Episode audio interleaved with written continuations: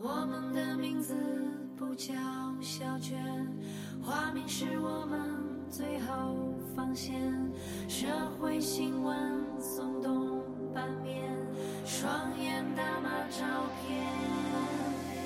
从吐槽延伸思考，让对话代替对骂。欢迎收听深夜书店。深夜书店是由北京游心书店制作的一档播客栏目，我们关注社会议题，粉碎日常焦虑，推动女性友好。每周四晚八点，在小书店聊聊大时代。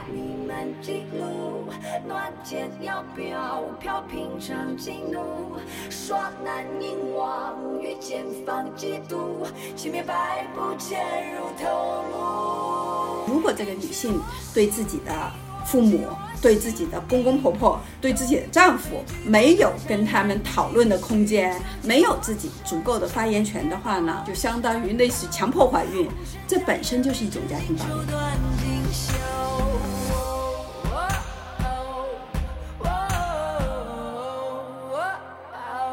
调查了一千多个跨性别的人士，就他们青少年时期，这一千多个人当中，只有十几个人没有遭遇过父母的家庭暴力。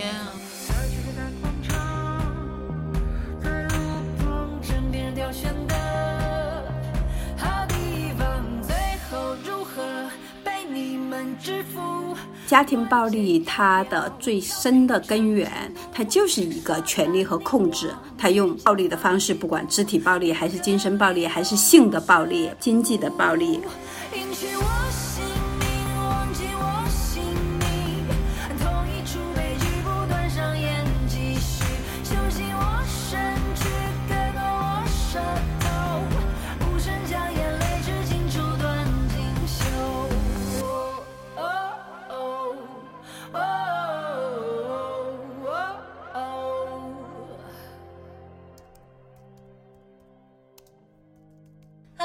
好，欢迎来到最新一期的深夜书店，我是游心书店的内容官一萌。我是游心书店的主理人陈明霞。那今天呢，我们也是很开心，请到了一位非常重量级的嘉宾，他就是北京卫平妇女权益机构发起人冯源老师。欢迎，我们真的期待冯源老师期待了好久了，嗯，啊，谢谢谢谢给我这个机会。感谢冯源老师。今年呢，也正好是反家暴法实施的五周年，但其实我们想邀请冯源老师已经很久了。对对，从去年我刚加入游心的时候，我就和米佳姐说过，特别想跟冯源老师去聊一些家暴的一些话题。是的，过去的二十年的时间里，冯源老师其实也是一直在为这个反家暴呀，还有女性的平权做出了很多很杰出的、很巨大的贡献。对，推动了特别了不起的进步。对，所以其实不管是对于家暴也好，还是对于针对女性的一些暴力事件也好，我们今天特别想和冯源老师来聊一聊。而且大众其实对于这些事情的认知还是有很多的这个误区的。没错，嗯，所以我们今天也是想逐一的和大家去分享一下。对，其实反家暴法五周年是今年三月一号，对吧？正式是五周年。但是我们近期看到一些最新的进展，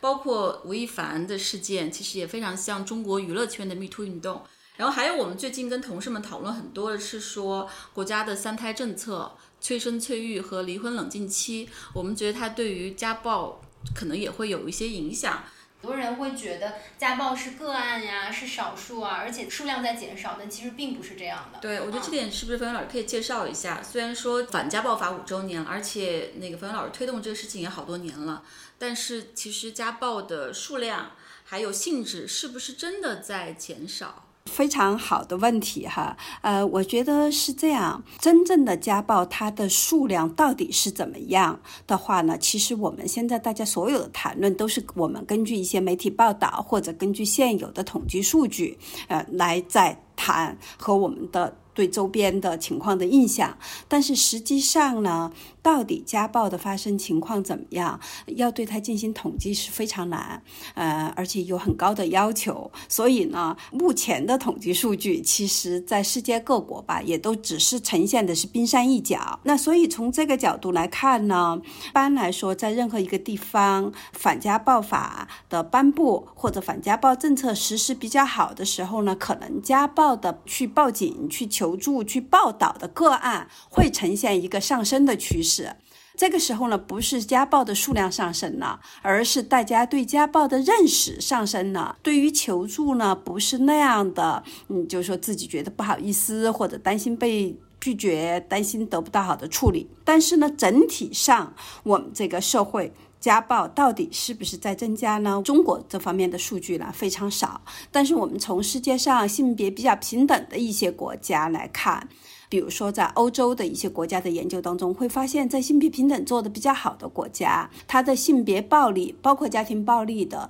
发案率，就是在人口当中的发案率呢，反而像比较高。这个问题世界上现在还没人能解释。有的人呢是认为，在这些国家，大家没有觉得这是一个难以启齿的问题，是家丑不可外扬，是这种观念的开放，让大家愿意谈论。而其他的一些国家虽然数字比较低，不是因为它真的发生率低，而是大家在披露自己有这样的遭遇的这个情况的时候呢，有太多的自我设限。对。呃，所以呢，哈，反家暴或者反对对性别暴力的这个工作的推动，到底它是上升呢，还是持平，还是下降呢？其实可能真的这个数字，呃，还是一个我们现在非常难以回答的问题，因为很难有非常准确的数字。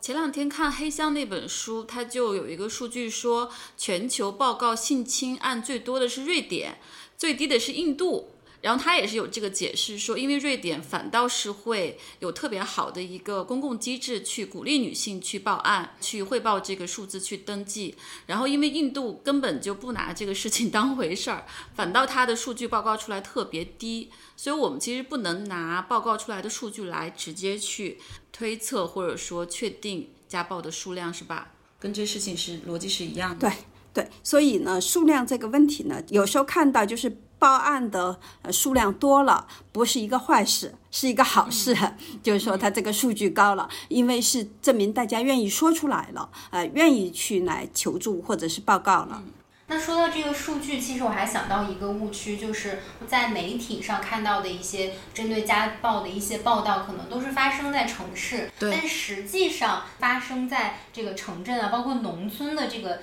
家暴数量其实也并不少。未平妇女权益机构发布的《反家暴法实施五周年的检测报告》里面看到。在过去的五个年度当中，我们监测到五百二十五个案例当中，有百分之八十二的个案发生在城市地区，只有百分之十八发生在农村地区。但实际上，全国妇联和国家统计局二零一一年发布的第三次中国妇女地位调查当中，其实城乡之间的差别并不是很大，而且农村的这个发生率还略高于城市。是的，嗯，是不是我们农村的家暴数量真实状况还是被严重低估了，严重不可见的？或者说这个问题在农村是不是比较隐晦？其实这个问题呢，因为我们监测报告主要是监测的是新闻媒体，因为我们国家从公安警察他们接到的是大量的家暴是。通过他们在报告，但他们的数据并没有公布，呃，或者说现在全国并没有一个非常统一的规范的报告。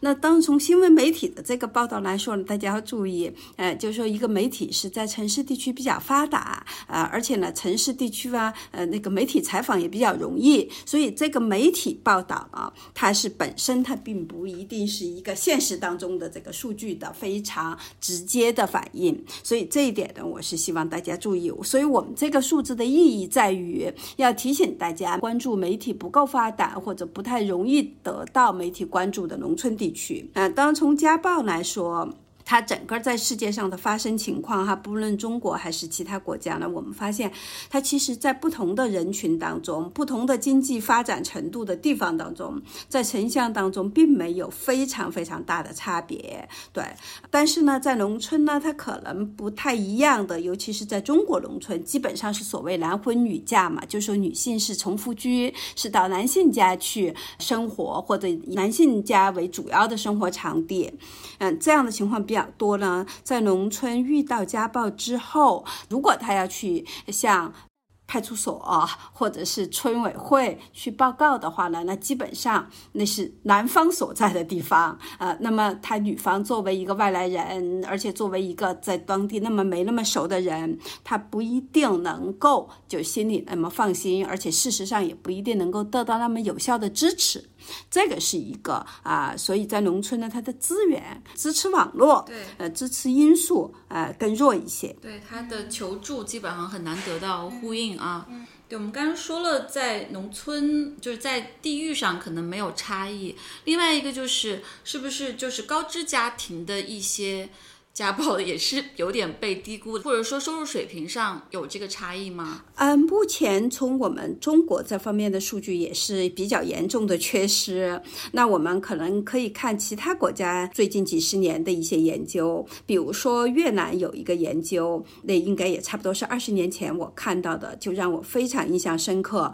就是在有家庭暴力发生的情况下，双方的职业、双方的收入啊、这些来作为一个对比的时候呢，我们看到就是说收入比丈夫高的妻子。她实际上可能在除了身体暴力有时候会少一些以外，其他形式的家庭暴力，比如说呃辱骂呀，或者是经济控制啊，甚至性方面的强求啊，这方面也并没有显著的低。对，呃，那所以呢，我们觉得就是说在，呃从我们现在接触的个案当中，那我们说的高知家庭，不管是哪一个行业或者是高官家庭的暴力，也仍然是不少见的。而且这里面呢，不管是身体暴力，还是精神控制，还是经济方面的暴力，甚至拿子女来控制，这些形式都有。那比如说，那我们曾经知道。有的女性自己都是一个市的可能副市长之类的，但是她仍然是受到家里面可能嗯，比如说包括丈夫或者是婆婆各种各样的形式的家庭暴力。对，好像看到这个新闻啊，一个女市长还是县长在家里面是被老公家暴的非常严重的。那我们也可以看到，也有啊外交官的家庭哈、都是外交官，也有这样的情况。是，嗯。对，也有一些教授的家里面也有，我们身边也有这样的例子。是的的，嗯对，所以我们刚刚说了不可见的这些家暴，包括在农村地区没有机会发生和没有办法得到救助，还有高知家庭可能是各种呃更多形式的家庭暴力看不到。没错，其实呃未成年人这一点我还挺想说说的，因为通常我们提到家暴，我们可能想象到的就是老公公打老老婆，对，就是比较单一化的。但实际上，家暴它的这个形式是很多的，包括呃针对这个未成年人，而且也是看到这个二零二零年防止暴力侵害儿童行为全球报告当中，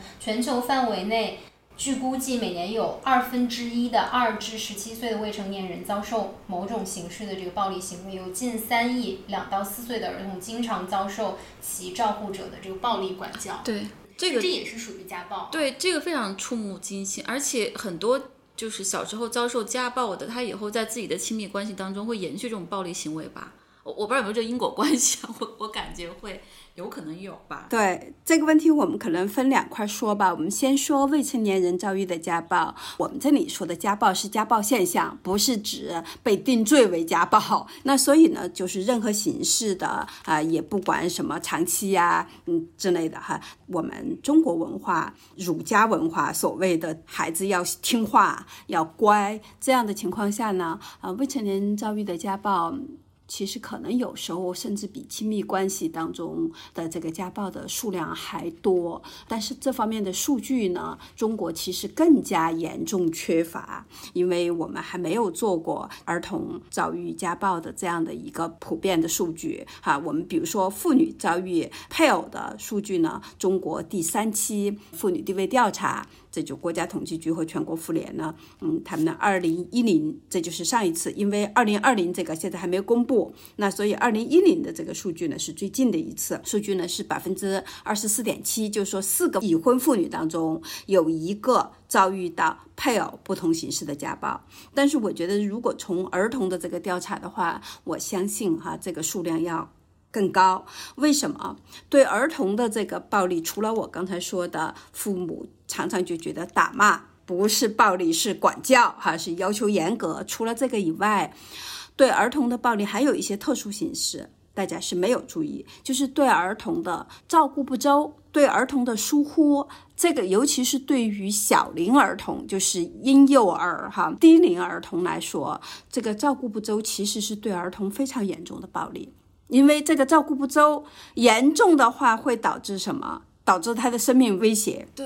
对，那么儿童当中的很多在家庭出的这个意外，比如说摔伤啊、烫伤啊，嗯等等哈，很多这种意外的，有的也是照顾不周。所以这一点，如果说要加以重视的话呢，那可能这个对儿童的暴力这个数量哈，其实是惊人，而且这个照顾不周呢，尤其很多时候会体现在对女童身上，因为我们现在啊，普遍来说，一般人可能都觉得生男生女一个样啦。但是我们从研究当中会发现，男孩生病之后，在很多地方你送医院的速度更快，女孩生病呢，先说在家里看看，可能不要紧，速度更慢。然后呢，陪男孩去医院看病的家人，常常可能是两个、三个以上，但陪女孩去看病的，常常可能就是一个、两个。所以这些其实都从潜意识当中，可能他家人没有意识到，不是有意识的对他要照顾不周、要虐待，但是潜意识当中你对他的重视程度，其实也反映了重男轻女的一种体现哈。而且我前一段时间看到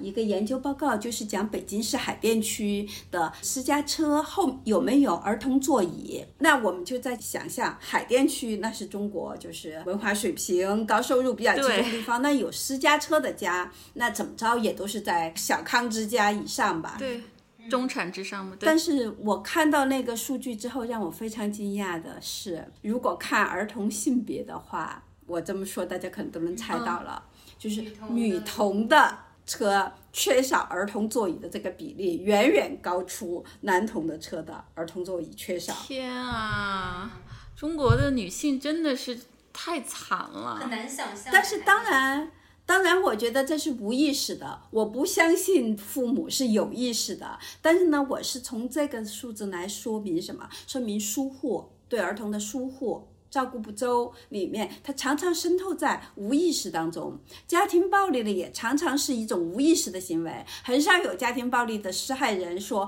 我就是有意识要暴力你。”很多人都觉得我是在对你好啊，或者我就是在表达我的看法、我的意见、我的态度、我的情绪啊。嗯、这个问题说完了之后呢，我再回应一下刚才你们提到的儿童，嗯，小时候经受了家庭暴力之后，他长大之后是不是在行为上复制？嗯，这个呢，它不是绝对的。家庭暴力呢，它是一些习得性的行为，而且也是一些观念，我们就说的包括你重视什么哈。但是呢，它不是决定性的，就是说，如果我们觉得有利因素多了，那么即便是在家庭暴力环境当中成长的孩子，即便是在受到疏忽、照顾不周的环境当中成长起来，孩子他可能将来也不必然对他的孩子就照顾不周，就忽视。呃，我们说的有利因素是指什么呢？就是指我们社会对于人人平等、家庭成员也是平等关系，对于性别平等这个认识，对于成年人和未成年人之间平等关系的认识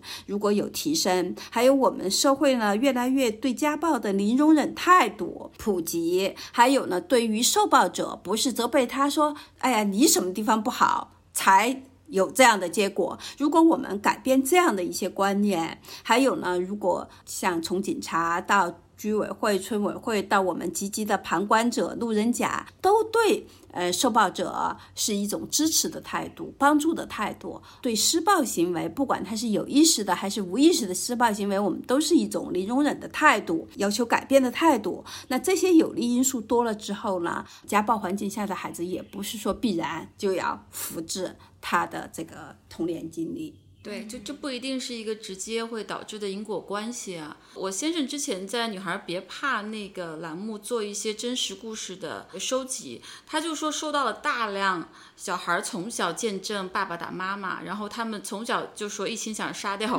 爸爸，然后替妈妈报仇，就是哪怕他们不会复制暴力模式，但是对小朋友的这个心理阴影还是有巨大的伤害吧。这一部分的。救助或者说这个问题的显性化是不是也不足够啊？都要小朋友成长长大之后自己去消化。我先生也是说，他看到这些故事之后，他才意识到家暴这么严重，然后意识到这么多女孩或者男孩的小时候经受了这种的，他完全没有承受的一些，长大之后也很难消化的一些阴影。是的，所以这块的呈现是特别不够，而且这一块呢，我觉得尤其是我们成年人，常常都会觉得，那如果我对孩子都不能打骂了，我就失去了我教育孩子的有效的方法和工具了，所以他们的这个抗拒哈，呃，内心的这种阻力还是挺大。所以这一块呢，我是觉得，不管是呈现这样的暴力，它的危害，还是让我们成年人正视我们自己的这方面的不足，我觉得都是一个媒体。包括像你们这样的博客，我觉得可以开辟的呃一些领域哈，来讨论这个问题，来提升大家的意识，改变大家的行为。那您觉得今年的这个三胎政策啊，包括还有一些催婚催育的一些，还有不许离婚操作，对，会不会加剧对于一些家庭内部的或？者是女童的家庭暴力，或者说养育上的这个疏忽呢？呃，我觉得，呃，对于一般就是说比较平等的家庭啊，大家好商量的家庭来说，这个政策呢不会有必然的联系，而且呢，对于这些家庭来说呢，可能还会缓解原来一胎政策下面啊或者二胎政策下面的一些男孩偏好，因为原来一胎政策情况下，有的生了男孩之后呢就离婚，离婚再找一个，对，嗯，再生就直到生出男孩儿为止。那么如果能多生两胎呢，那可能有的时候，呃，他这种生男孩儿的几率就高一些，可能还能缓解这里面带来的一些暴力。对，当然，你们刚才提到的也非常重要的，就是说对于有的家庭，它会带来暴力。它首先可能会激化一个什么暴力呢？那我们知道有些女性她并不想生，因为她知道生孩子对女性是一个更大的负担。首先怀孕，对呃，对于女性的身心都是有很大的影响的。我们说这影响不一定就说是永远的不好的影响，而是说怀孕的时候你有孕期反应呢，这就会导致你很多不方便。怀孕也会带来身体的一些变化，会引起比如说孕期的一些高血压呀，孕期当中的一些甚至糖尿病啊等等，就是还是会给你的健康带来更多的一些风险。那呃，另外呢，也会对你的就业、对你的个人发展带来一些影响，再加上家庭分工的不平等，那也让女性你不光是在怀孕期间，你生完孩子之后，那对你你也要承担更多的养育任务。按道理，这个家里面的人都能分担的，但是呢，仍然给女性。那这种情况下，那很多女性可能就不想多生，那不想多生，那现在国家又有这个政策了，鼓励生，家庭那要求女性生。如果这个女性对自己的父母、对自己的公公婆婆、对自己的丈夫没有跟他们讨论的空间，没有自己足够的发言权的话呢，就相当于类似强迫怀孕。当然，这个强迫不是说拿着棍棒、拿着拳头来强迫，而是在一种各种压力之下，对，让你就是不情愿的怀孕，这本身就是一种家庭暴力。当然，我们想，如果我们的女性都意识到这一点，而且我们其他的社会成员也都意识到这一点，哦，让人家不情愿的怀孕是一种家庭暴力，那我们不要这么做，哎，那可能就会好。所以呢，也有待于你们博客多播出这样的内容。对，这个可能很多人真的没有这个认知。过去的一胎政策虽然可能对于很多想多生育的人的这个生育意愿是一种压制，哈，对于我们自由生育决定生育的权利，呃，是一种剥夺或者扣减。但是呢，对于不想多生的女性来说呢，它也是一种保护。对她可以拿国家的政策来给自己作为支撑。国家呢也对超生的人，尤其是公务员啊、失业编制这样有一些惩罚，所以呢，就让家庭内部强迫女性去生的这个。阻力就多了哈，女性就不太容易被强迫怀孕了。确实，你们提出来的这个问题，就是在三胎政策之后，我们一定要注意到家里面不要出现让女性不情愿的被迫去怀孕、被迫生育的情况。还有一个就是我们现在离婚很难啊，就离婚冷静期，包括今年刚新的数据是上半年同比的离婚率骤降百分之五十，就是这个如果说不幸福、不情愿的婚姻不能够结束的话，它是不是也会给家庭内部私密空间造成更多的不一定是热暴力啊，不一定是殴打，但是是不是也会造成一些其他形式的暴力啊？对，因为其实我们知道，离婚很多时候它是伴随着，就是首先是矛盾冲突嘛，就和平离婚，大家和气的离婚的还是不多，尤其是离婚就是我们不能心平气和的，再也不想心平气和的在一起过日子了，那这里面就会有很多暴力和冲突。当然，有的暴力呢是势均力敌的暴力，就是可以互相来针对的暴力；那有一些暴力其实就是单方面，一方面强势，一方面比较弱势，比较多。的被控制和被暴力的情况，那所以就是说，对于离婚，不管是在民政呃离婚的冷静期的实施，还是法律上，一般来说第一次起诉不判离，这种制造更多的离婚的困难，这种情况本身来说呢，其实就是对于。从家暴来说，哈，就是不是一个反家暴的有利因素。那这一点呢，那我们也一直是呼吁呢，希望国家在这一点上哈有所重视。对，还有像我们刚才有提到这个性少数群体，嗯，对然后包括男性，其实这些都是比较不可见的一些情况。冯源老师能不能分享？好的，呃，那我先说一下性少数群体吧。性少数群体的暴力呢，其实从我们做服务的人来说，还是蛮多见的。但是你们说的对，它不少见是在哪里？在我们的媒体上，主流媒体上，像我们未品妇女权益机构的监测报告，我们国家的主流媒体没有报过一例。基本上没有报过一例性少数的家暴的事件，我们只监测到一例，就是一个小孩儿刚生下来，他是一个双性人，那父亲要遗弃他，但是呢，大家用的是遗弃这个词，当然遗弃是家庭暴力的一种，但是呢，没有用家庭暴力这个词的话，意思就是说没有把遗弃当成家庭暴力，嗯，遗弃肯定是当然是非常严重的家庭暴力。那除此之外，比如说像同性恋、双性恋，呃，还有就是跨性别，尤其是跨性别人士的家庭暴力啊。所谓跨性别，大家都知道，就是说自我认同的性别和他与生俱来的那个性别，或者说与生俱来，有的人可能是双性人，但是医生或者父母就给他们指派了一个性别。但他们自己呢，到了一定的时候，尤其是到从差不多可能青春期开始吧，他们自己就有自己的性别的认同，对自我的认知。那这种不一样的人呢，他们其实他们遭遇的家庭暴力是非常非常普遍的。当然，父母可能并不认为那是暴力，而且还是想说为他好，想让他生活更加容易一点、正常一点。所谓的，呃，那像我们那个北京同志中心和北京大学吴丽娟老师他们合作，其实有好几个调查，其中有一个调查我就记得，调查了一千多个跨性别的人士，就他们青少年时期，这一千多个人当中，只有十几个人没有遭遇过父母的家庭暴力，啊不管是打骂还是把他们关起来不让他们出去啊。等等，就各种形式的，所以呢，对于性少数的暴力，其实还不少见，嗯，但是完全在公共空间不可见。对，尤其是我们的主流媒体上。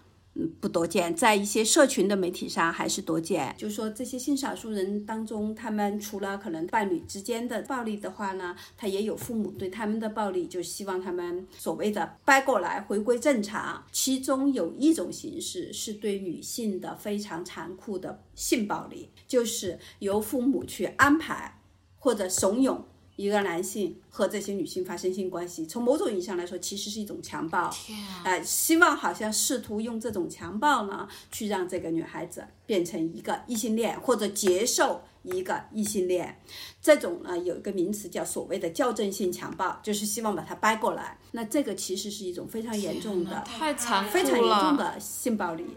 听起来真的是，虽然我们也很关心性少数群体，我们还做过节目，但这些更底层的这些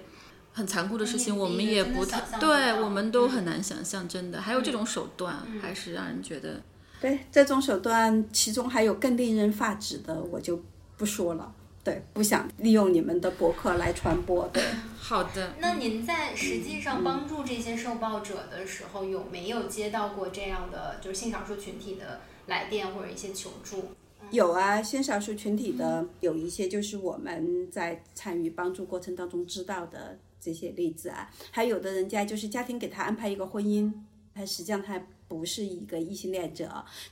就是既有所谓的性校正性强暴，但同时呢还要把他放到一个婚姻关系当中，让他没法有自己的自由。对，呃，男性呢遭遇家庭暴力的比例确实是非常非常的低。在我一会儿说我们中国哈没有这样的数据，但我们知道媒体报道当中也很少这样的例子。在有数据的国家呢，呃，男性遭遇家庭暴力的这个比例呢，也就是可能是百分之二十到百分之几这么一个区间。而且男性遭遇家庭暴力呢，不一定施暴者都是女性，所以大家不要又有极限思维，有的就是他们的男性家人，比如说他们的爸爸。他们的兄弟啊，甚至有时候是他们的男性的伴侣、性伴侣，对，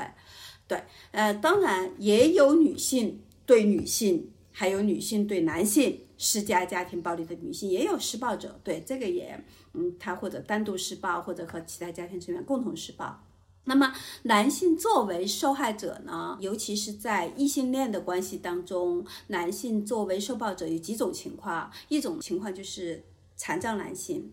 啊，一种是老年男性，就是当他的身体，当他对家庭的很多贡献这些都不够的时候，哈，当他还需要被常年照顾的时候；还有一种呢，就是男性被他的亲密伴侣，就是他也不残障，也没到老年，就是一般的男性呢，他遭遇啊亲密关系家暴呢，这种情况呢，这个男性一般是有这么一种特点，他不愿意用暴力的方式去还击，他。不愿意用传统的对男性的要求，或者对男性气质的这种界定来使用他的这种男性气质，或者使用他体力上的优势。那他不愿意用暴力还击了，那对方可能就觉得，哎，那我还是对你有办法。所以呢，男性遭遇家暴，首先就是数量比较少。第二，不一定对方都是女性。第三，这样的男性呢，他们用自己的行为在打破了对男性气质的传统定义啊，他们不愿意使用传统的对男人的要求，就是你可以还击呀，他不愿意用暴力以暴来对暴。就本质上听起来还是强权对弱者的一种。暴力啊，大致上是，比如对对小朋友、对老人，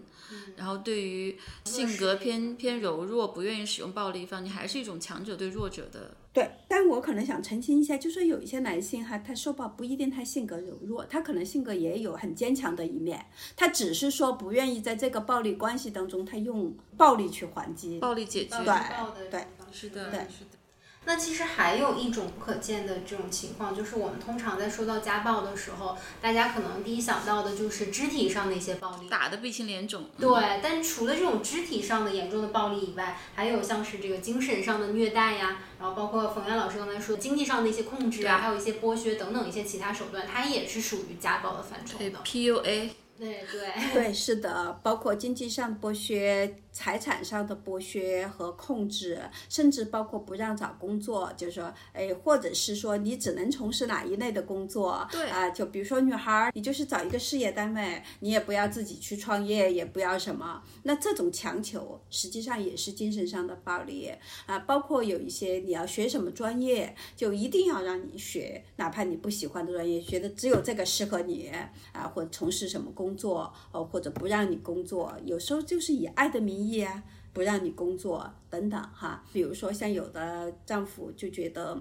我有一个全职太太，这是我成功的标志，啊，是我有钱养得起的标志。那其实他太太想工作，他们也没有那么多的家务非要他做，但他就是不高兴。那其实虽然他可能从来没对他的太太辱骂过、动过手，但他这种就是不要让他去工作。对。哪怕用我爱的名义，那其实也是一种暴力，因为他是强迫他不能实现他自己的权利。那还有那个我们见惯不惊的呃一些，就是包括抢孩子，利用孩子，比如说现在离婚越来越多的家家庭，不让孩子见对方，或者就是在孩子面前一个劲儿的说对方的坏话，让孩子对对方产生了一种仇恨敌对，或者不去接触对方，不让孩子见对方，剥夺了对方对孩子的亲子权利，其实他也是对孩子的一种暴力。因为他实际上也是剥夺了孩子和另外一方父母的这种交流、嗯情爱这方面的需要。那最严重的就是在哺乳期就把孩子抢走了，不让见妈妈，实际上是剥夺了孩子吃母乳的权利，这个是非常严重的暴力行为。之前那个运动员的啊事件就是把孩子暴力抢走。对，嗯。就刚才说起来不让女性去工作，这个我最近真的有一个案例，就我一个前同事，她突然来找我说她要准备创业，但是她得先离婚。我说怎么了？她说她决定创业之后，他们家人的整个嘴脸暴露。她婆婆跟她说：“你像头猪一样，你还能创业？你去创业之后，孩子谁管？”她说她之前这么多年婚姻从来没有意识到她的丈夫，因为她丈夫也很反对她，她觉得是因为她丈夫不让她创业，所以她婆婆对她也很恶毒，他们的话语就非常的难听。所以她就决定，她说我我创不了业，我如果说留在这个婚姻里面，我就不能做我想做的事情。她决定先离婚再创业，我就真的挺震惊。这些事情就发生在身边，她也算是一种暴力，是吧？虽然她没有肢体的打骂，但是言语暴力。对，所以说到这里呢，我就是强调一下，就是我们对暴力的认识，它只是。剥夺你、侵害你的权利，而且这种侵害你的权利是让你很难抗拒的方式，所以它不一定都是以体力。另外呢，它有时候甚至是以为你好，而且施暴者也没有意识到这是暴力，还认为自己是为他好、爱他哈等等。这这两点大家注意，对，嗯，对，很多暴力是有一个遮羞布的。以爱之名的暴力就更让人有时候识别不了，还很难去，因为它毕竟是在私密空间发生的。是另外一个比较大的一个误区，就是呃，很多人认为离异啊、分手之后就代表这种暴力就停止了或者结束了，但实际上我们看到的身边的实际的情况也并不是这样的。还有前一阵上热搜那个女孩，在一个宾馆还是哪儿门口被她男朋友。哦暴力暴力拽上了车，对，幸亏嗯她大声的呼救，但后来说他已经分手对了。前男友。对，这种现在还见到蛮多的，经常有新闻爆出来。嗯，我之前在朋友圈看到一个女孩儿发布的一条消息，就是我我跟她并不是很熟悉啊，只是有微信，就是她和她的男朋友提出了分手之后，她男朋友从一个别人眼中那种非常老实、非常敦厚的人，突然性情大变，然后就把他关在家里，然后把他的手机摔烂，就对他拳打脚踢。后来他没有办法，他他说我继续跟你在一起，然后各种求饶，就大概两个人就这样折腾了一晚上，到早上的时候，他才找到机会逃出去。天啊！她就特别害怕，就是她男朋友好像是不是当中还。她的邻居好像有报警啊，还是什么？她男朋友就不让她出声，就警察来敲门，她男朋友就不让她出声。但是后来警察就也走。对对这一类，就是因为爆出来很多新闻，所以也慢慢的讨论。我看有一些公号会说，呃，识别什么暴力情人，还是识别恐怖情人什么的，好像这个问题现在也也会得到关注了啊。确实是离异分手不一定代表暴力的结束，因为很多人他还是有一种观念，你曾经是我的人，你就永远是我的人，所以已经哪怕都分完手了，都离完婚了，他可能还会。觉得他有这样的一种权利去要求对方，比如说是和对方发生性关系，或者是问对方要钱，或者是自己不高兴了就拿对方出气，尤其是。在有些有孩子的关系当中呢，他还会因为有孩子嘛，两个人总还是要联系啊，打一些交道啊，这种就是去继续的施暴。所以呢，那这就是对我们其他的人支持哈，那就提出来了一个认识。对我觉得你们刚才提到的都很好，我们还是要把它作为家暴。对，我记得看到一些新闻，新闻刚发布时候，我们觉得它是一个针对公共空间、针对女性的一个恶性的暴力事件，但很快警方通告之后会说他是他的前妻或者他是他的前女友，然后大众好像就觉得，哎，这是你们亲密关系当中的事情，他就一下把这个事情的严重性就去降低了。是吧？去年好像有几个这样的事情，这是不是也是大众一个很大的误区？觉得一旦这两个人有过关系，这种暴力似乎就变成那个相对不那么重大跟对严重的一个暴力事件了。啊，我觉得这个事情首先不是公众的问题，执法机构呢，他还没有把发生在家庭成员或者有过亲密关系的人之间的这个暴力看成是和任何社会上发生的暴力同样值得重视的问题。就他们在这种措辞上面，他们在处理这样的暴力的情况下，他们自己就有了这种差别。举一个例子，在公共场合打架，警察一定是要处理的。基本上没有说，呃，别打了，别打了，回家吧，没有，对，一定要处理的。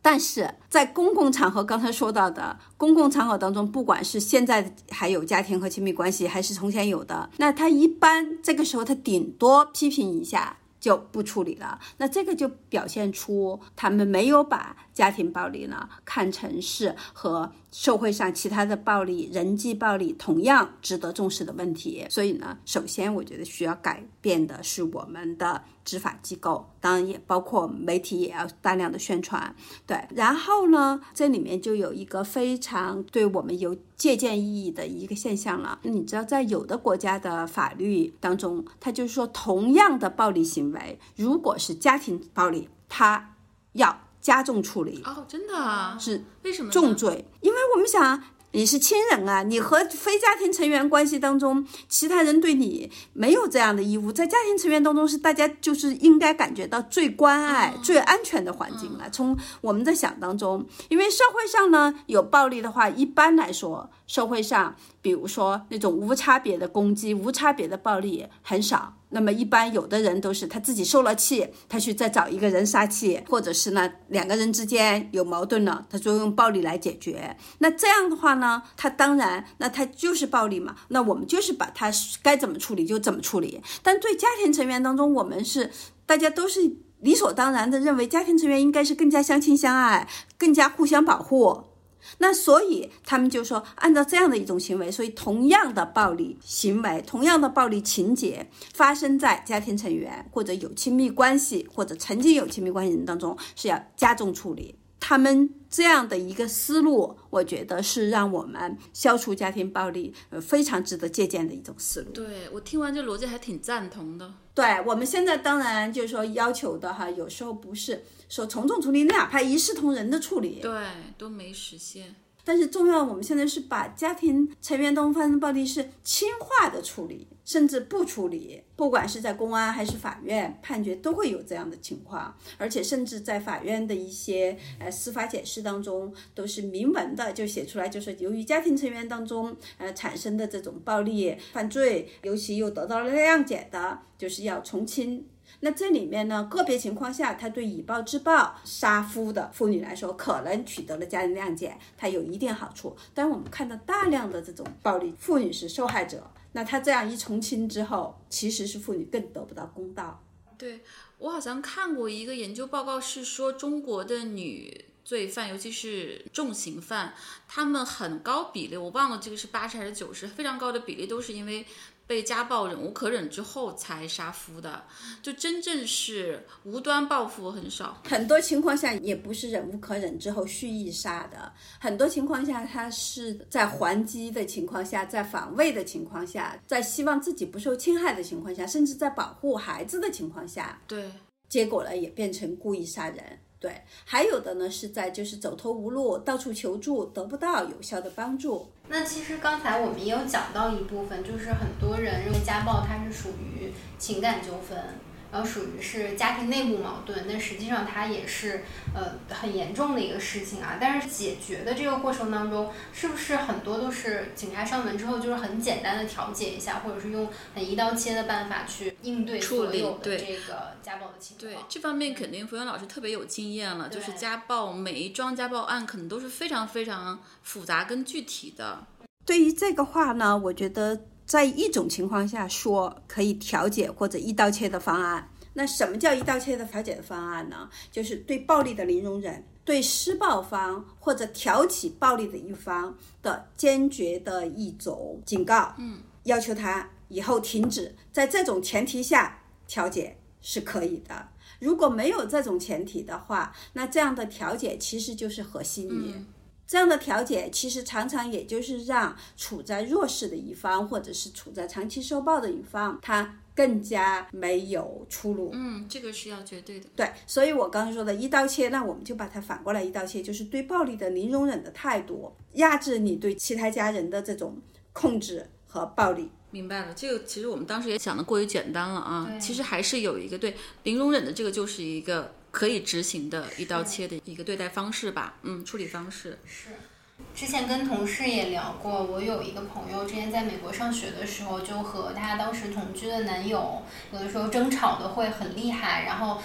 有的时候都不是她自己报警，就可能她邻居就会帮她报警，然后上门这个调解的警察一定会有一个女警察，对然后女警察就会把他拉到一边，会问他说：“你男友有没有对你施暴呀？包括言语的暴力呀，包括这个肢体上的一些暴力，会反复的查问，甚至会给他塞一个小纸条，因为特别怕那个情境之下，怕他不敢说，嗯给他塞一个小纸条，把自己的电话塞给他说，啊、你如果现在有什么顾虑的话，等你一个人的时候，你可以给我打电话。我觉得这个就是一个很好的调节和处理的一个方法。但我不知道我们这个国内的大概实物的这个情况是什么样的。啊，国内呢，就是现在的调解，就是我们刚刚说的，它是那种一刀切，就是说各打五十大板，啊，然后呢说让你们想想对方的好处，让你们想想一个完整的家庭的好处、重要性，然后呢别吵了。暴力是有原因，这个原因很重要的一个就是说他对暴力的许可，就是说在某种情况下你是可以用暴力的，这个是造成暴力的原因。对，除了零容忍的这种对待，可以是比较明确的一个态度，但是其实我们身边有一些朋友，他们具体的情境就非常的复杂啊。因为我有朋友跟家暴她的老公又复婚了，当时我们就非常的不赞成，但是她自己就是有好多好多的理由，后来。到现在他们就还还好吧，我就发现这个事情对我启发挺大的，就是有时候也很难去干预，或者说进到他们私密空间的一些具体情境去给他建议，你也不知道这个尺度分寸到底是为他好，还是在就是给他施压。其实我觉得这个东西我自己还挺困惑的。我我会觉得从一个观察者的一个角度的话，或者说从受暴者的这个角度，我不知道是不是会一朝被蛇咬，十年怕井绳啊。就是我不知道这个施暴者他真的会改正吗？或者您在这个接触的案例当中，真的是有改正的吗？呃，我觉得这个问题呢是这样哈，我们是反家暴，我们不是反这两个人结婚，或者这两个人就一定要离婚，或者说这个孩子就要脱离家庭。所以呢，关键是你去调解也好，你去支持他，作为一个朋友支持他也好，我们呢不是说你们两人能不能一起过，那是他们自己的决定，他们要想在一起过，有他们肯定百分之百的理由。他们要想分，可能也有他们分的理由。我们知道，这样的关系，它肯定不是一个简单的关系，它肯定是恩恩怨怨。如果全是恨，那很简单了，那就分手了；如果全是爱，那很简单的就没有暴力了。所以它一定复杂。但对于这种复杂，我刚才就说，我们一刀切的另外一个方式，我们不容忍的是暴力。那至于你们日子要怎么过，要不要继续过，那是你们的。只要没有暴力，那我们好办。只有在这种情况下来说的话呢，不管是我们作为旁观者也好，哈，作为朋友也好，还是作为呃你是做调解工作或者是警察也好呢，我们处理的是家庭暴力。我们要制止的是家庭暴力，我们要压制的是那个仗势对别人施暴、对其他家庭成员施暴的人。但是至于你们的家庭关系，那相信在一个没有暴力的情况下，你们更有能力去发展你们一个比较正常的甚至良好的关系。嗯，这还是挺大程度上解答了我们的困惑。因为我跟我的同事们分享过这个案例，我觉得我对我的朋友还是有一些理解吧。因为他告诉我说，你不知道我们两个之间经历了什么，这种连接是我没法想象可以有另外一个人替代。但是同事们会说啊，怎么能容忍再走进这个婚姻等等。方老师们解释还是挺好，就是还是反暴力行为，但是婚姻和亲密关系的自由还是留给。然后这种情况下，我们也不要归罪这个就受害者吧，因为我跟另外一些朋友聊的，他们也会有点恶毒的说，那你活该，你你你选择再进入这个婚姻，那后果你自负等等，这样子也很残忍是吧？而且也有一些误区在吧？而且这样的话，这样的态度，你知道他真正的危险是什么？他真正的危险是多多少少有点责备受害者，还有呢，再遇到暴力，他可能就不想那么帮忙了，所以这是他的危险之处。而这个危险呢，他其实可能就会纵容暴力。所以呢，好的态度是什么？你们是什么关系？你们要分要合要怎么样？那我都理解，也都支持。哪怕你们两人现在天好地好，我为你们好高兴，但是我仍然是希望。暴力不要再发生，我仍然会对那个施暴的人，我不认为你是坏人，但是你做暴力这个事情是坏事，我希望你要停止这样的坏事。那我觉得这样的话，其实你也不会得罪那个施暴者对，，是的，对对？吧？因为你不是在否定他这个人，也不是在辱骂他这个人，所以刚才你说的那种态度，他真正的危险不是他。这句话本身是他这句话传递出来的隐申的信息，让受害人是觉得自责，而且让受害人真的今后如果需要再求助的时候，不敢再去求助。对，啊，而且他这样的话，让施暴人就觉得，你看还是我有办法吧，你看还是不能把我怎么样吧。对，对，我想起来，冯源老师之前澄清一个错误的口号，给我们启发很大，就是说，呃，暴力只有零次或者无数次，这个其实会有一些误导或者让人很绝望的一些引导。应该把口号变成让每一次都变成最后一次。就我想问的是，冯源老师，您自己经历的案例当中，真的有很多人他可以真的把他之前的暴力行为都终结了，然后从此亲密关系或者婚姻就进入一个从之前的暴力。呃，常发或者很常见，变成一个零暴力的家庭吗？这种多吗？有这样的例子，但这样的例子同样我们是要看有利因素。比如说，我有一个将近可能十七八年前的一个经历，让我印象非常深刻。我经常讲，我在昆明去出差，那天本来我要去省妇联办事呢，我是想坐公交车的，结果。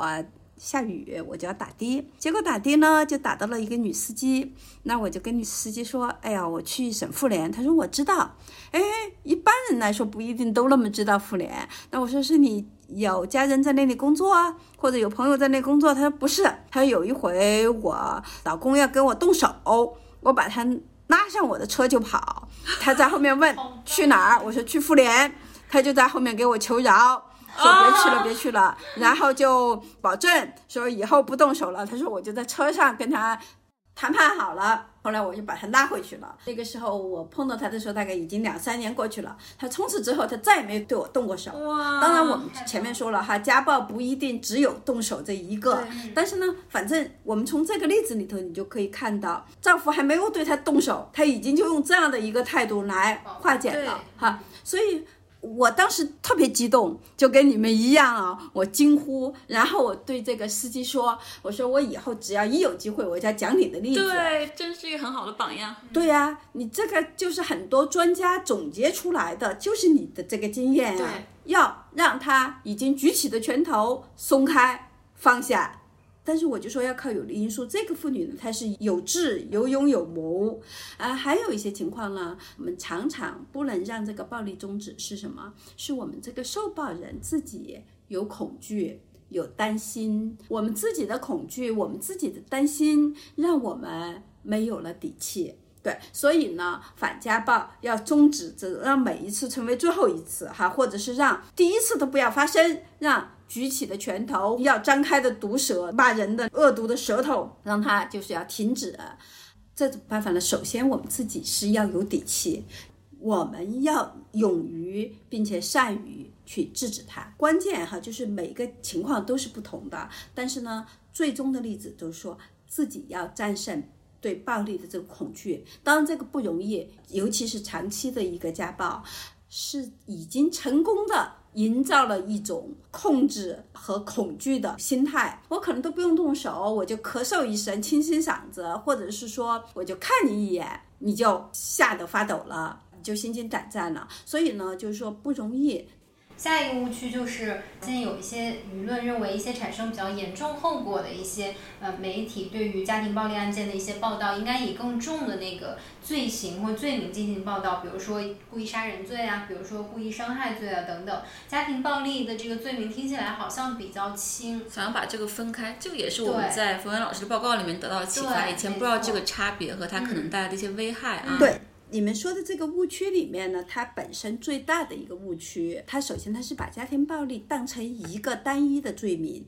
觉得家庭暴力和故意伤害是矛盾的，那么它是家庭暴力，它就不是故意伤害；它是故意伤害，就不是家庭暴力，这是最大的一个误区。家庭暴力它首先它可能是一个过程，而不是一个一次性行为；另外，它可能是一个涵盖非常广的这样的一系列的行为和罪行的一个集合。有些行为可能连罪都够不上，对；有些行为可能我们反家暴的人认为它是家暴，但是执法机构可能按照他们的工作标准，他可能算不上他们要处理的家暴。但是有一些行为对家庭成员的故意伤害，它当然是一种家暴。那我们认为他这是家暴。认为伤害者是施暴者和认为他是故意伤害罪的这个犯罪嫌疑人，这不矛盾。所以我觉得呢，咱们要以传播的话呢，要注意，就是不要把这个对立起来。比如说我们刚才说，一般的打骂，一般的不让上学是家暴。那么遗弃也是一种家暴，因为只有遗弃家庭成员，没有说我遗弃一个陌生人啊，我和陌生人没关系，我没法遗弃他，对对吧？那么故意伤害当中的故意伤害家庭成员，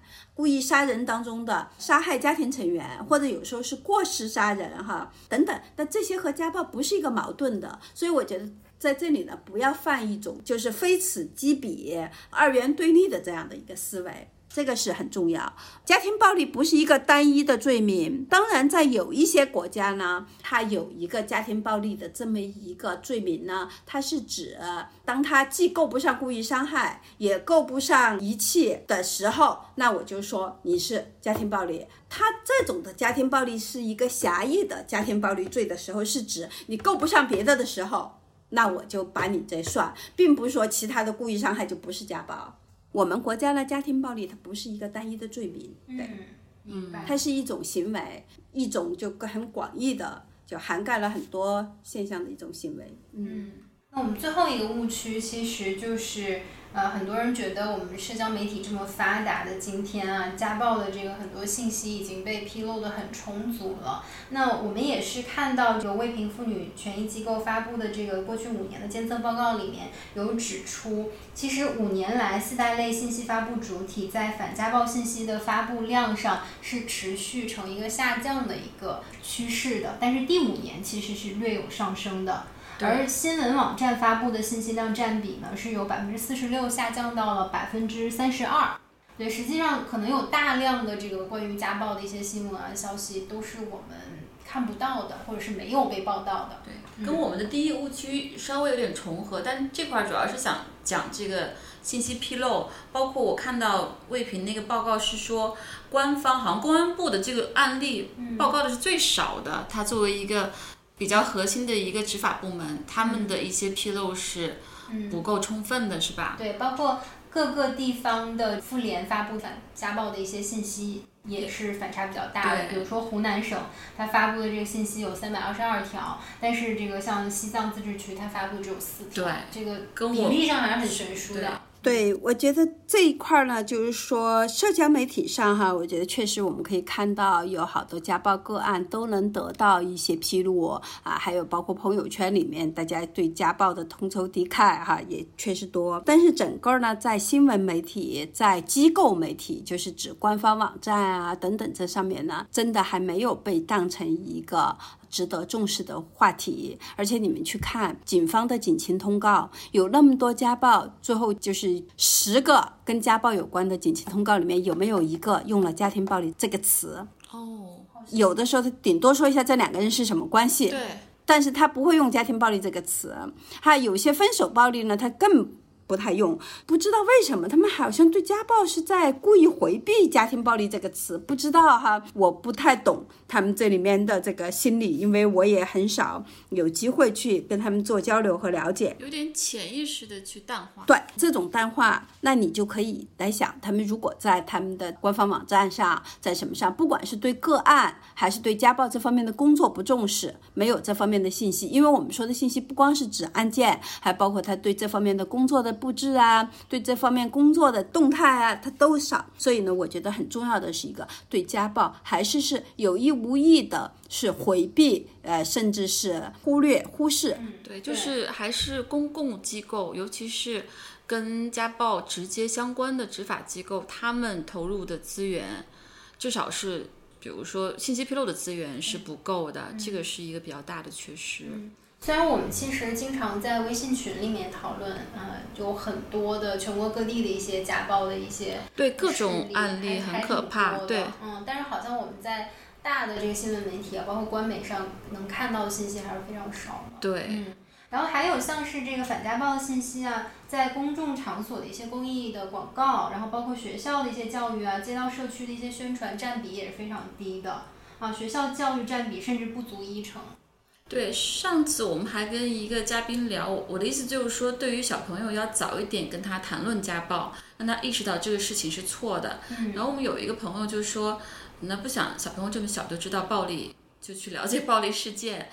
那我是女儿，他是儿子，他就觉得他不想儿子那么小就去认识这个问题。但我是很早就跟女儿说，说家庭暴力就暴力这种行为，不管针对任何人都是错的。你觉得我们这个对于小朋友这个家暴教育是可以早一点进行吗？还是像我那个朋友说的，不要 不要太早去让他接触这些东西？啊，其实你就这么想，小孩是求知欲最强的，小孩的信息处理能力也是最强的。不谈家暴，你不直接对他进行教育，他同样要接触到大量的信息啊，他懂的事情很多。所以呢，我觉得有时候说不对他进行反家暴的教育，不对他进行自救、自助、自我保护的这些教育，有时候是什么掩耳盗铃，有时候呢还有是南辕北辙。所以我觉得。就是应该对小朋友进行这样的教育。第一，让他可以自我保护；第二呢，让他知道他有权利怎么样做。有的情况下，还让他可以怎么样去助人。因为很多时候家里面妈妈受暴，其实妈妈在自己受暴的时候是没法报警的，也没法让邻居知道的。小朋友知道以后，小朋友可以在安全的情况下，因为这时候施暴者他都专心在施暴了，小朋友可以去找邻居或者是报警。另外一点。我们现在现实当中，你知道。现在已经是小朋友对暴力的认识已经是很高了，高于我们成人，在很多情况下，甚至高于我们有反家暴责任机构的工作人员了。真的，呃，我看到过一个统计数据，就是有一年国家的民政部和公安部和法院披露几十例父母对孩子的家庭暴力，最后父母临时被剥夺了监护权，而且就说这些暴力当中大多数的情况是什么？孩子去报警，孩子去求助。嗯，另外我刚才说。孩子的觉悟，孩子的意识高于我们有反家暴责任机构的工作人员。我讲一个例子：前两年在微信上、社交媒体上流传了一个录音，这个录音呢是被当成正面录音，就说那个幺幺零的接线员就说他好有耐心啊。但是我当初一听这录音的时候，我出了一身冷汗。我马上说这个录音有问题，为什么？他是讲一个小朋友可能九岁还几岁，打幺幺零报警，就说他的那个父母对他施暴。那么这个接线员就说：“那你父母为什么打骂你啊？”他说：“因为我作业没做完。”这个接线员就说：“那你乖乖的听话，他们这是为你好。我家也有小朋友不好好做作业，我也会训他，我也会打一下他。父母都是对你好，乖乖的啊，不要报警了哈，我们再去接别的电话。”就花了两分钟、三分钟，就反复跟他这么说。那我就说，明显的，你不管这个父母哈，就说这个家暴程度。有多严重？你关心的要关心这个孩子打电话，你要问他到底怎么打骂你，比如说是经常还是今天是第一次，程度怎么样？你来判断你该不该出警，或者是马上出警，还是让他在当地他住哪里，属于哪个派出所？你应该判断这些要不要让派出所的人或者其他机构的人去处理，而不是说哎呀你就听话你就好，我家也有孩子，我还这样对待他，完全是误导。我举这个例子是说明什么？说明。就是第一，小朋友的学习能力很强；第二，我们现在多多少少还是有一个反家暴的氛围。所以现在的重要的问题不是受害者，尤其不是小朋友受害者缺少意识，重要的是我们有反家暴责任的方方面面的人，我们要跟上。对，我们要有这个反家暴的认识。是的，是的，这个例子太好了。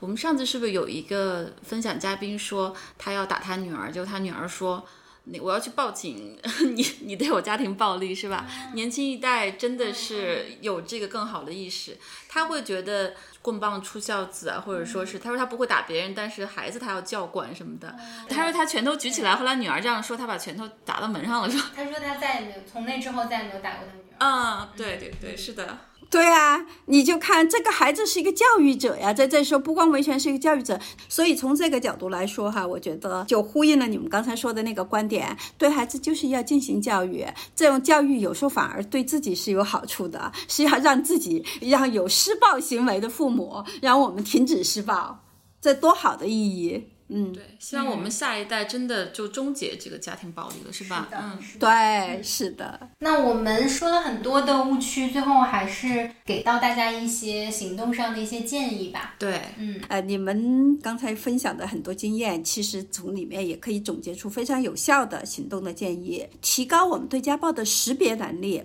是一个非常好的预防。为什么我们这么说？像我们刚才说到，不让你工作啊，或者不让你上学呀、等等。那如果我们以前不认为它是家庭暴力呢？那我们可能就缺少语言来去谈论、识别各种家庭暴力，让我们知道很多我们原来没觉得是家庭暴力的事情。那我们是，那这是我们预防家暴的非常重要的一点，因为大多数人没有人愿意当个施暴者呀。对吧？啊，所以他大多数情况下，他真的是没有觉得自己行为是一个暴力。所以一个行动建议就是我们更好的去识别。大家经常讲，而且可以在我们不管是吃饭啊、喝咖啡呀、聚会啊，或者看电影啊、看新闻的时候议论，有意识的传播这些信息，让大家能识别，给身边。家暴的受害者提供正确的帮助，其中也是帮助他们识别。另外呢，我们刚才说到了，他们有什么样的选择，不管他们离婚还是不离婚，但是我们重要的是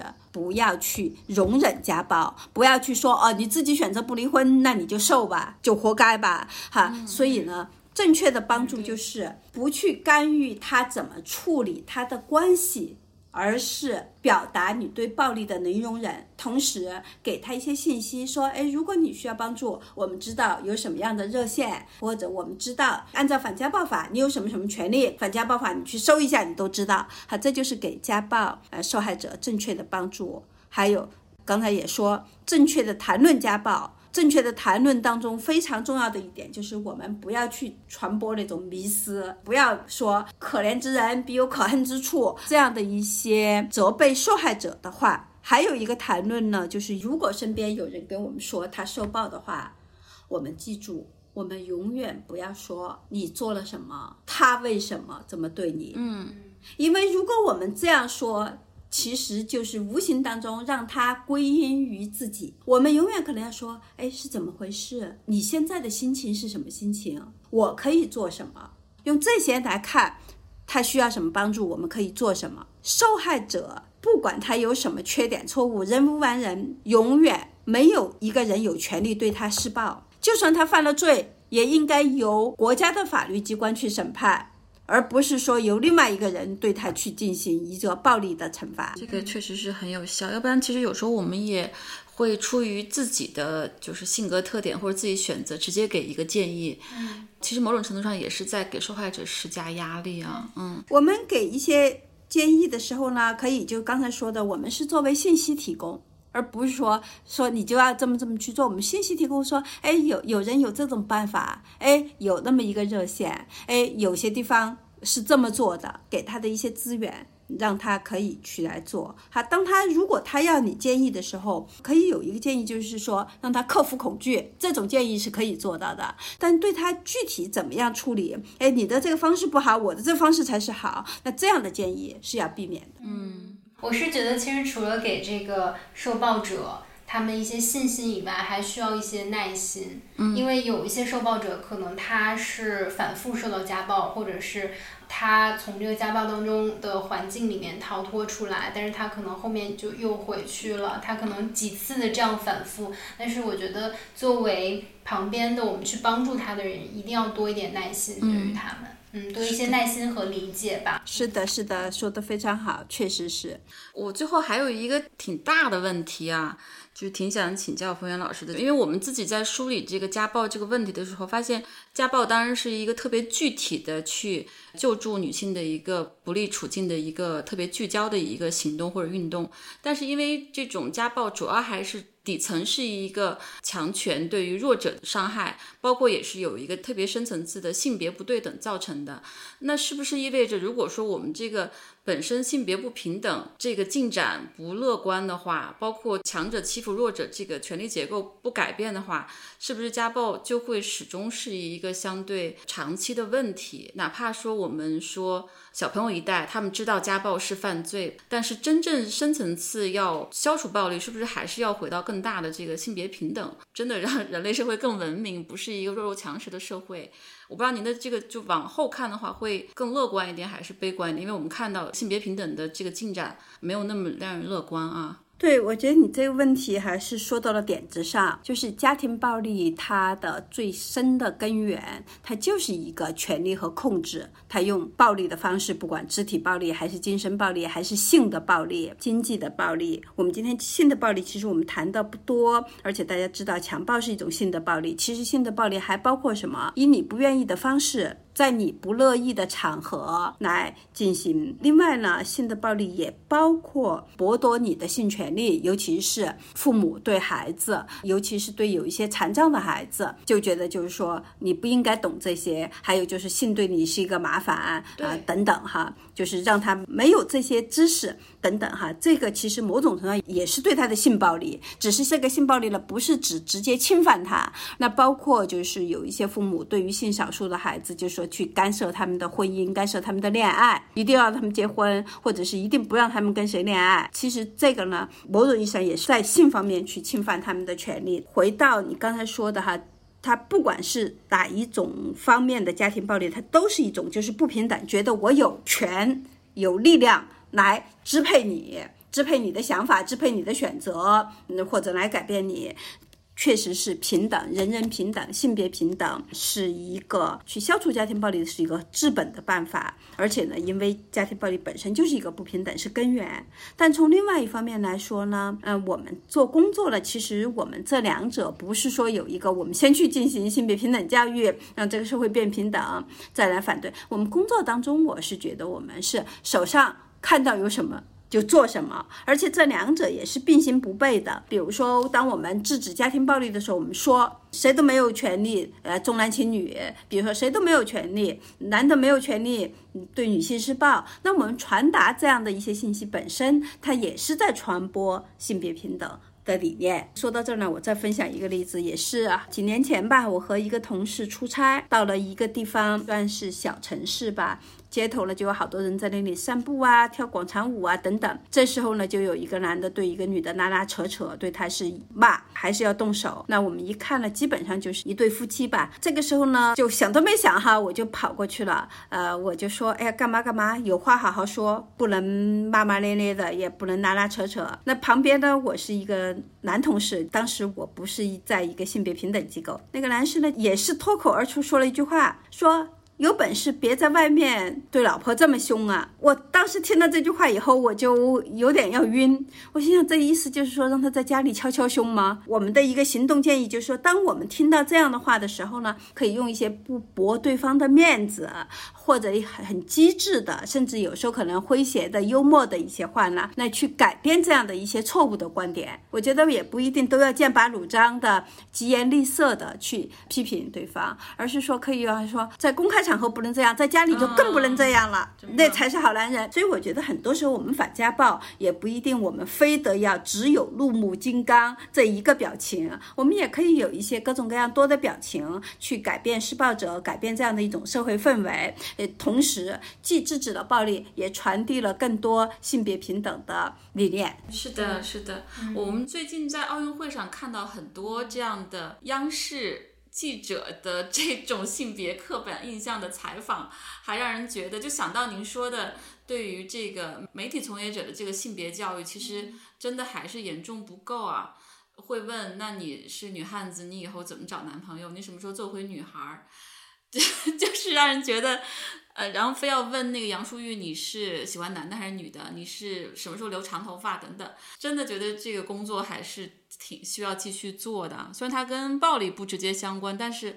真的还是就是特别普遍的央媒的这种性别的刻板印象，挺堂而皇之的。对你说的特别对，其实它和暴力呢是间接相关，因为很多时候它暴力就是要维护这样的一种性别成规定型。对。对，是的，他就是要对不符合这种性别成规定型的人，或者不符合性别规范的人进行，尤其是女性进行惩罚。当然，他也惩罚这样的男性。对，而且呢，它就是家暴的根源，性别暴力的根源。你们非常的犀利哈，嗯，看到了这个问题所在嗯，确实还是让人觉得有点失望吧。到这个年代了，年轻一代女孩其实慢慢在觉醒，性别意识越来越好，但是我们的央媒的记者们就是完全意识不到自己在做一些性别刻板印象的对于女运动员的这种规训和苛刻啊。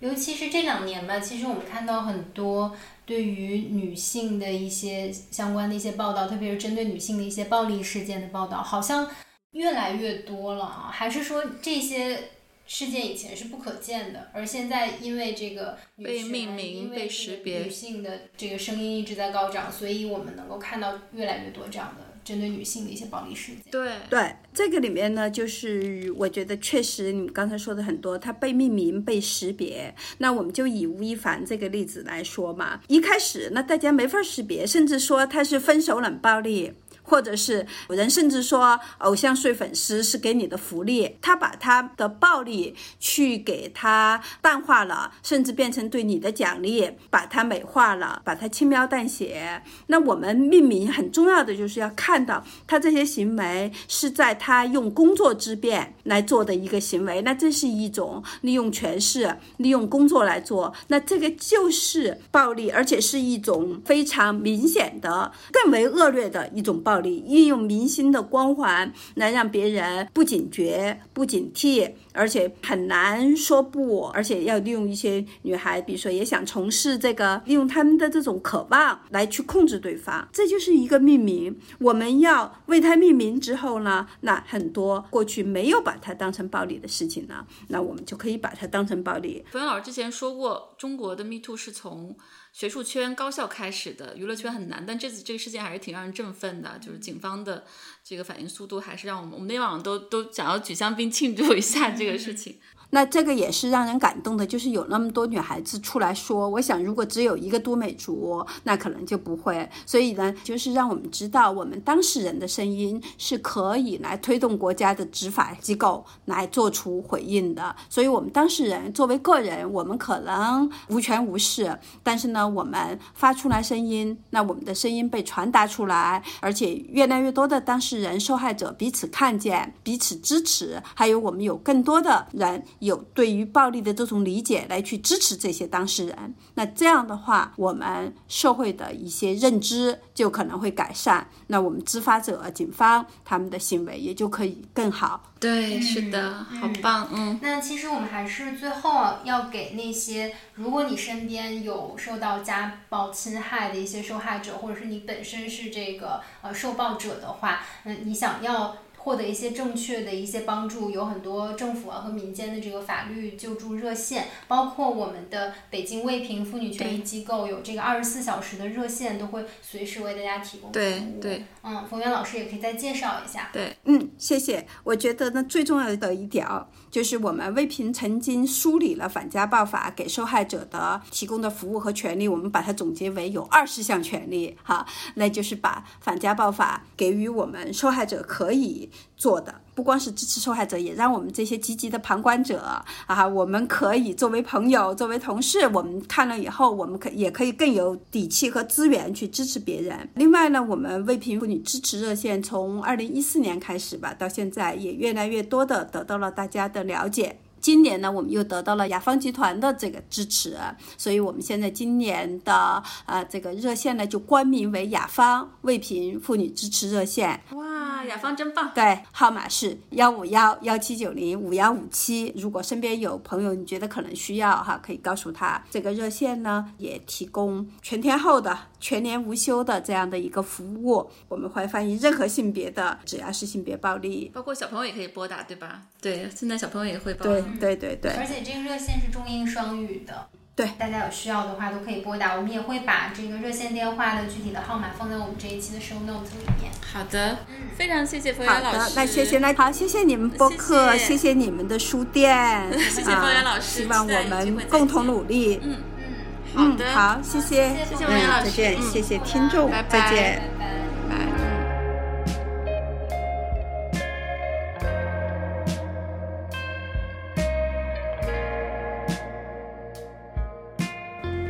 在各大播客平台搜索“深夜书店”，订阅我们的播客；在爱发电搜索“游心书店”，支持我们的创作。关注微博“游心书店”和公众号“每日游心”，及时获取我们的最新活动消息。